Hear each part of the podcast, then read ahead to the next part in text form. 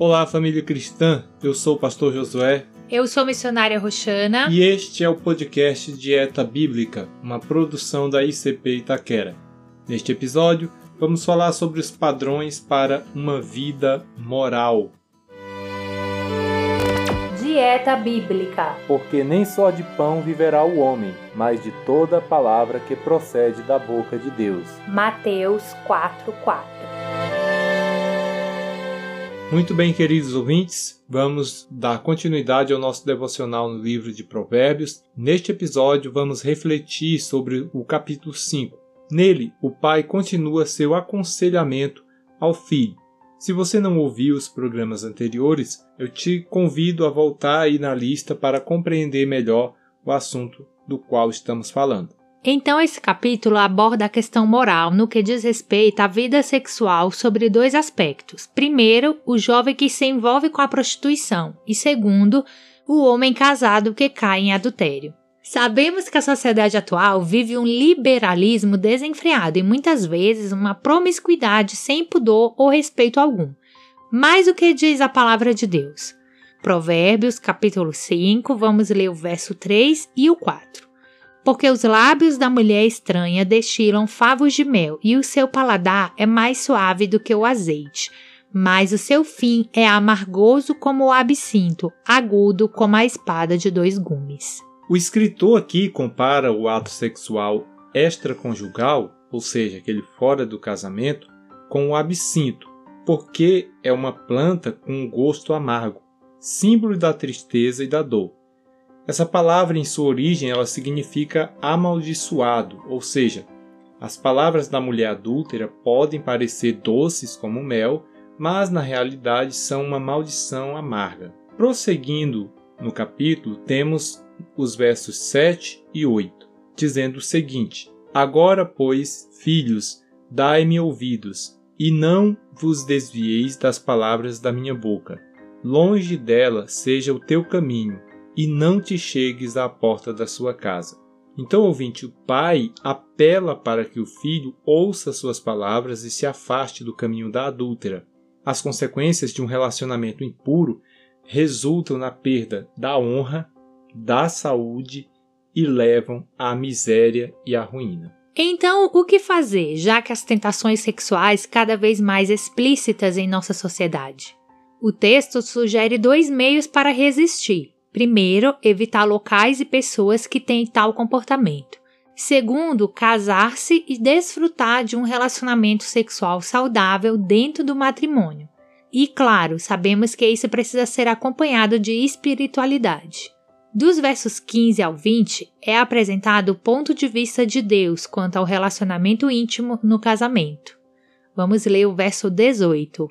Bendito seja o teu manancial e alegra-te com a mulher da tua mocidade.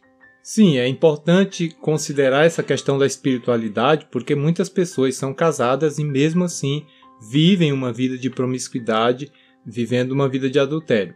Por isso, o capítulo ele se encerra afirmando como que Deus vê o caminho das pessoas que estão praticando tais comportamentos. O caminho do perverso prende-o ao pecado que leva à morte. Muitas pessoas podem pensar que são livres para fazerem o que bem querem, mas na realidade o pecado vai acabar lhes roubando toda a liberdade. Vamos ler os versículos 21 ao 23. Eis que os caminhos do homem estão perante os olhos do Senhor, e ele pesa todas as suas veredas.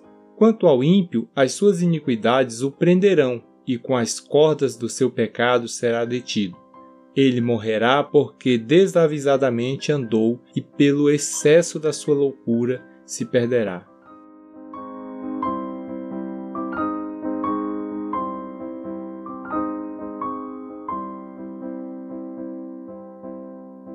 Amém. Vamos nesse momento orar.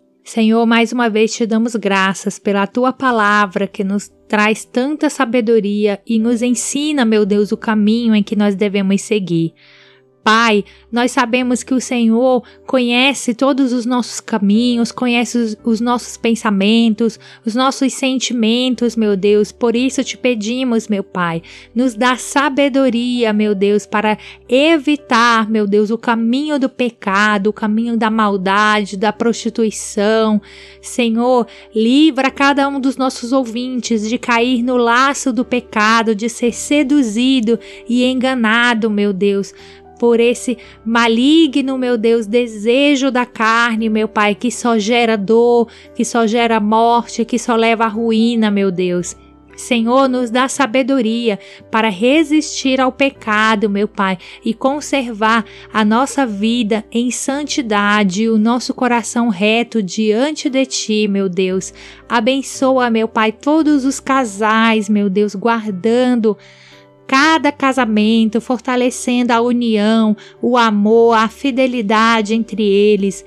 Guarda também os nossos jovens, adolescentes, cada um que está solteiro, meu Deus, guarda do pecado, da imoralidade, das seduções desse mundo, meu Deus, que eles saibam, meu Deus, se guardar mediante a tua sabedoria e a tua instrução, meu Pai.